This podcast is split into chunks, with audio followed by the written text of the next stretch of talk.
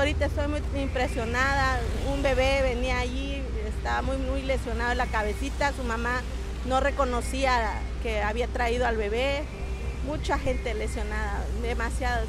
Yo cuando vine ya estaban entendidos, pero dijo una señora que fue la que vio el accidente, porque también estaba esperando colectivo, que dice que todos los que bajaron del colectivo los pusieron de aquel lado y que los que estaban de aquí tendidos eran que estaban esperando el colectivo y el carro los bajó a traer.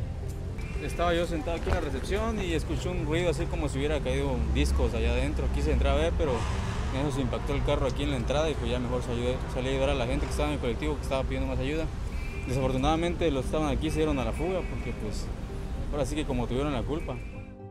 Hasta las 6 de la tarde del lunes 9 de octubre, el reporte daba como saldo tres personas muertas por el accidente en el que se vio involucrado un colectivo del servicio público con número económico 9105, cerca de las 10 de la mañana.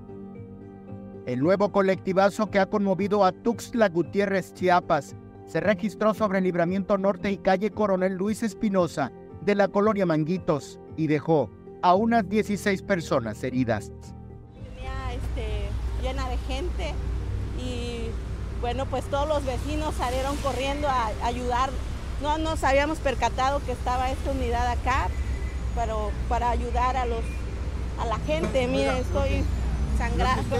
Tenía este, este acceso eh, es de baja, pero lo agarran como alta y siempre los colectivos vienen a todo lo que da, aunque venga muy lleno, no, no respetan el límite de velocidad. Eh, se va a trabajar en el peritaje referente a este accidente de tránsito bastante fuerte y muy lamentable. En cuanto a la responsabilidad, se va a trabajar, pero sí se presume que el conductor del colectivo, bueno, pues traía exceso de velocidad y, la falta de precaución también del conductor del vento, que se va a trabajar en ello. Eh, trató de incorporarse del carril de alta al de baja y fue donde se colisionaron los vehículos. En un comunicado, la Secretaría de Movilidad y Transporte aseguró que el vehículo colectivo cuenta con póliza de seguro vigente y se está en espera de los resultados de las diligencias que, para tal efecto, realice la autoridad competente. En el lugar de los hechos perdió la vida una persona. Dos más murieron luego de ser trasladadas para recibir atención médica.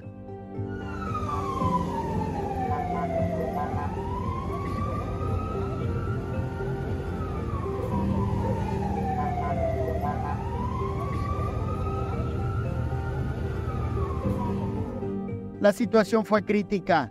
Los servicios de emergencia no se dieron abasto.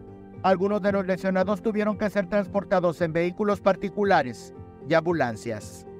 Eh, nosotros como cuerpo de bomberos nos activamos inmediatamente ya que el conductor se encontraba este, atrapado en el interior del vehículo.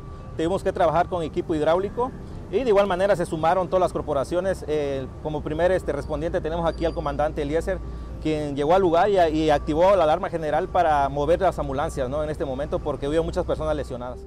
Con imágenes de Christopher Canter, Eric Ordóñez, Alerta Chiapas.